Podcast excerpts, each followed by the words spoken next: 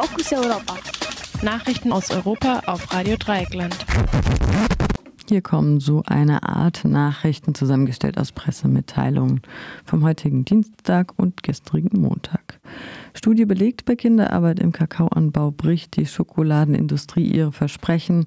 In Kota und das Forum Fairer Handeln fordern von der Bundesregierung ein ambitioniertes Lieferkettengesetz.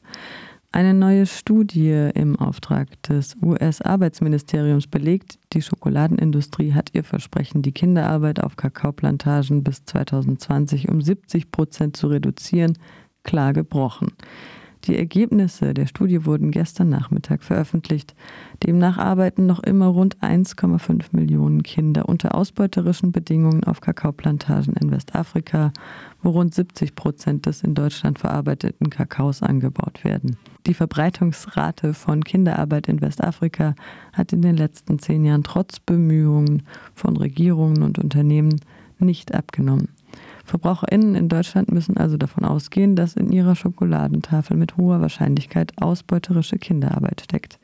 Die Entwicklungsorganisation in Kota und das Forum Faire Handeln fordern deshalb von der Bundesregierung ein ambitioniertes Lieferkettengesetz, das Unternehmen haftbar macht, wenn sie eine Mitverantwortung für ausbeuterische Kinderarbeit tragen. Nächster Tiefschlag für die wachsende Klimabewegung. Der Entwurf zur neuen Leitentscheidung Braunkohle NRW liegt auf dem Tisch. Oder NRWE, das ist ein kleines Wortspiel. Der Entwurf ignoriert erneut alle besorgniserregenden Erkenntnisse der Wissenschaft. Die Landesregierung hält an der klimaschädlichsten Form der Energiezeugung fest. Und es gibt Neuigkeiten vom Hambacher Loch, vom größten Braunkohleabbaugebiet Europas. Der im Abbaugebiet des Tagebau Hambach gelegene Ort Morschenich wird nicht mehr, Zitat, bergbaulich in Anspruch genommen. Die verbleibenden oder verbliebenen BewohnerInnen können jetzt bis 2024 entscheiden, ob sie bleiben oder gehen. Jedoch begann RWE gestern am 19. Oktober 2020 im Ort bis zu 40 Häuser abzureißen. Was man den gebliebenen Menschen damit sagen will, vermutlich, Zitat, wir machen euch das Leben zur Hölle, geht endlich. Das vermutet der Naturführer und Waldpädagoge im Hambacher Forst Michael Zobel. Richtungsweisender Erfolg für Anti-Atom-Bündnis. Das Verwaltungsgericht Frankfurt am Main untersagt vorläufig bis zum Urteil im Hauptverfahren die Brennelementexporte von Lingen nach Belgien. Das Verwaltungsgericht Frankfurt hat in seinem Beschluss vom letzten Freitag den für Oktober und November beantragten Sofortvollzug für einen Brennelementexport zu den umstrittenen Pannenmeilern Döhl 1 und 2 in Belgien einen Riegel vorgeschoben. In seiner Begründung lässt das Gericht Zweifel an der Rechtmäßigkeit der Exportgenehmigung erkennen. Mit unseren Bündnispartnern, die die Klage gemeinsam auf den Weg gebracht haben, fordern wir nun von der Bundesregierung klare Konsequenzen und ein Moratorium für derartige Brennelementexporte.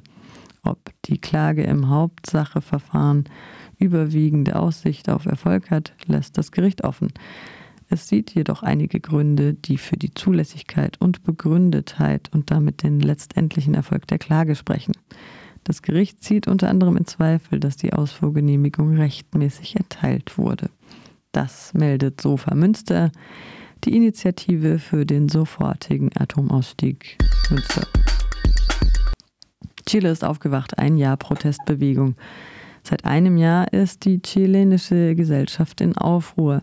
Seit dem 18. Oktober 2019 erlebt Chile einen historischen Wendepunkt. Eine Preiserhöhung im öffentlichen Transport löste eine beispiellose Rebellion aus, die weite Teile der Gesellschaft erfasst.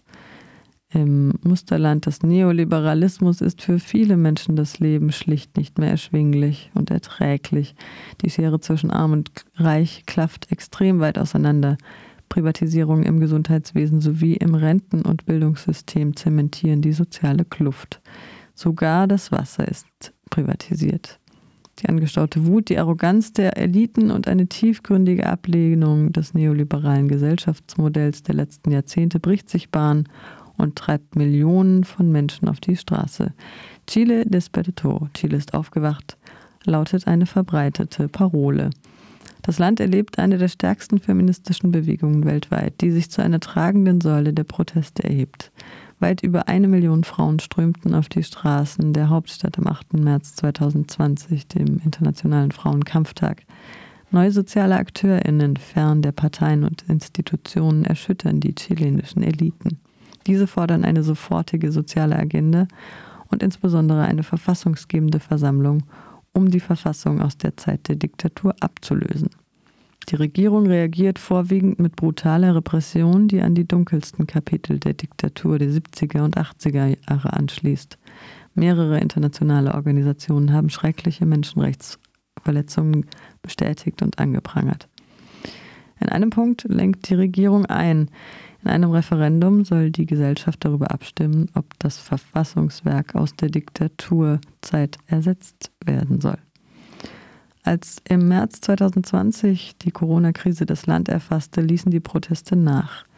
Millionen Menschen, die unter anderem im informellen Sektor arbeiten, sehen sich durch den harten Lockdown von ihrer Einkommensquelle abgeschnitten. Die Pandemie legt die krasse Ungleichheit und die Schwächen des Gesundheitssystems noch deutlicher offen. Die Regierung wittert ihre Chance und dreht an der Repressionsschraube. Die Verhältnisse im Land verschärfen sich und in der Gesellschaft brodelt es weiter. An diesem Freitag, den 23. Oktober, wird es eine Kundgebung zu Chile Desperto, ein Jahr Protestbewegung in Chile geben. Und zwar um 18 Uhr im Musikpavillon des Stadtkartens in Freiburg. 23. Oktober 2020, dieser Freitag, mit einem bunten Programm zum Beispiel die feministische Performance Un Violador en tu Camino.